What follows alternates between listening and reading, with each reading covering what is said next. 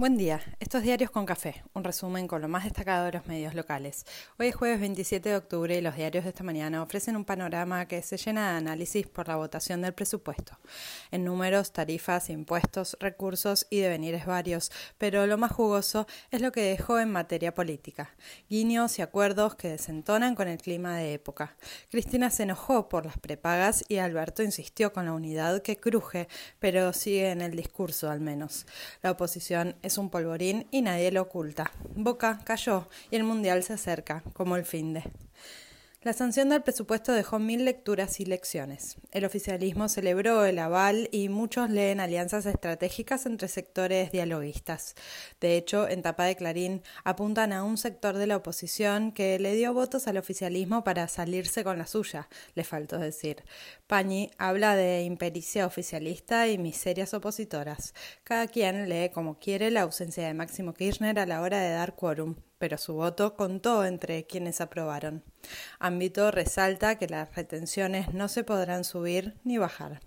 Clarín denuncia un aval para que las empresas distribuidoras de energía, Edenor y Edesur, cubran deudas propias con tarifa a los usuarios. El proyecto para que miembros del Poder Judicial paguen ganancias no salió, pero fue tema y promete seguir dando vueltas por ahí. La reunión de los magistrados con Cristina cayó antes de existir. Desde Juntos por el Cambio salieron muy fuerte a cruzar a Milei por no haber estado a la hora de la votación y habilitar de ese modo que se aplique una nueva tasa aeroportuaria de 250 pesos que irá destinada a fortalecer la tarea de la PSA. Pero en tren de ir contra todos los impuestos, que no sean los que cobra la ciudad de Buenos Aires, claro, se corrieron por derecha y alimentaron el show. Le pegaron desde Radio Mitre, La Nación Más y todos los dispositivos a mano. Al cerrar el día, la reta aprovechó para publicar una reflexión y llamar al fin de la grieta que solo sirve para ganar elecciones e impide gobernar. Y quien quiera leerlo en clave interna, hace bien.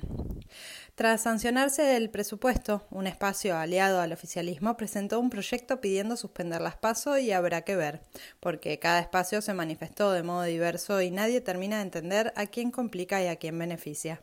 Alberto estuvo en el nuevo programa de Roberto Navarro por radio y streaming y ratificó la vocación de mantener unido al frente de todos y aseguró que, de ser necesario, se corre de la pelea electoral como hizo Cristina en 2019. Lo importante es evitar que el macrismo vuelva a gobernar. Cuentan varios que el presidente negocia que Mansur se tome licencia y no haya que reemplazarlo y evitar una tensión mayor en la peliaguda alianza que habita mientras Cristina usaba sus redes para cuestionar el aumento en las cuotas de medicina prepaga autorizado por el Ejecutivo. Cada quien analizó el destino del misil, hacia Salud, hacia Massa, Tombolini, Alberto, lo cierto es que las prepagas salieron en tándem a explicar la conformación del índice y justificar la suba en esta economía inflacionada y distorsionada hasta la manija. Cada quien cree válida su política de indexación. Como si no se vinculara, Nación se impresiona porque más gente recurre a la UVA para atenderse por temas odontológicos y no se les ocurre quejarse por la falta de cobertura en prepagas impagables. Quedan pocos días para terminar octubre y el plan antiinflacionario no aparece pero BAE avisa que avanza el plan para frenar precios y subir salarios. Mientras sea eficaz, todos celebraremos. Hasta tanto, solo se acumulan reclamos y malestares. Por su parte, Hugo Moyano avisó que si no nos dan lo que merecemos, el lunes hacemos paro. Hoy siguen las negociaciones y Clarín ya lo ve encaminado, porque en el presupuesto logró una exención impositiva para las horas extra de camioneros. Lo cruzó Florencia Arrieto, que se jactó de la ropa que tenía en la presentación del libro de Macri, que era carísima e importada. Y los mismos que siempre calculaban los dólares que tenía Cristina en sus años de presidencia, ahora se olvidaron de espantarse.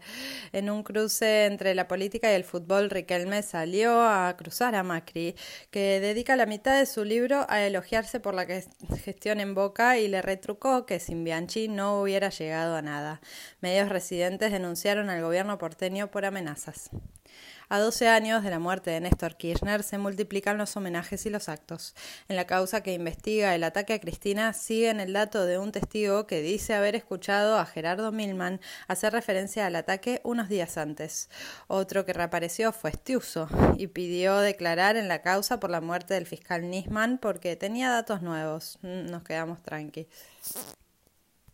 El Senado tendrá sesión con temas consensuados entre los bloques y se espera luz verde para la ley que suspende desalojos en barrios populares, la creación de un espacio para la memoria donde fue la tragedia de Cromañón y la extensión de subsidios a la cultura en el ámbito nacional que el colectivo cultural viene reclamando hacía rato. Ayer los senadores del oficialismo y aliados visitaron Tandanor y celebraron la apuesta al desarrollo y la industria nacional. Flavia Arroyón, desde la Secretaría de Energía, ratifica en ámbito que el gasoducto estará el 20 de junio de 2023. La Cámara Argentina de la Construcción se queja de los mapuches en el sur. En el campo se esperanzan con las lluvias fuertes de las últimas semanas y capaz los cálculos de la sequía puedan despejarse. En el CCK ayer hubo jornada extendida, homenaje a las abuelas de Plaza de Mayo en sus 45 años y cena para cancilleres de la Unión Europea y la CELAC que hoy tendrán sesión plenaria. Cristina recibió en su despacho al titular de la Unión Europea, el español Joseph Borrell, que hoy da nota con Nación y apunta contra Putin por la guerra. En el tercer día de inscripción, 800.000 personas aprobaron el trámite para recibir el refuerzo alimentario de ANSES, mientras el gobierno gestiona un crédito de 200 millones de dólares del Banco Mundial destinado a proyectos de pymes. Hoy el Ministerio de Economía buscará pesos en el mercado para patear vencimientos y sumar fondos. Cronista avisa que el FBI detectó maniobras irregulares con dólar blue girado a Estados Unidos, mientras en Nación cuentan reunión de masa con legisladores de Estados Unidos para avanzar con el cruce de información bancaria para dar con evasores. ¿Quién te dice? En Brasil empieza la cuenta regresiva a tres días de las elecciones. Desde España, Pedro Sánchez hizo público su apoyo a Lula.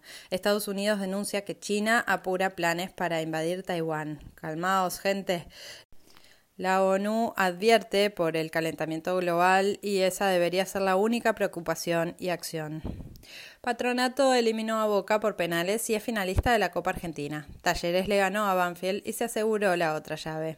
Ya detuvieron a dos argentinos en Doha que viajaban para ver el Mundial. El INADI sacó instructivo para viajar sin problemas y Clarín se horroriza.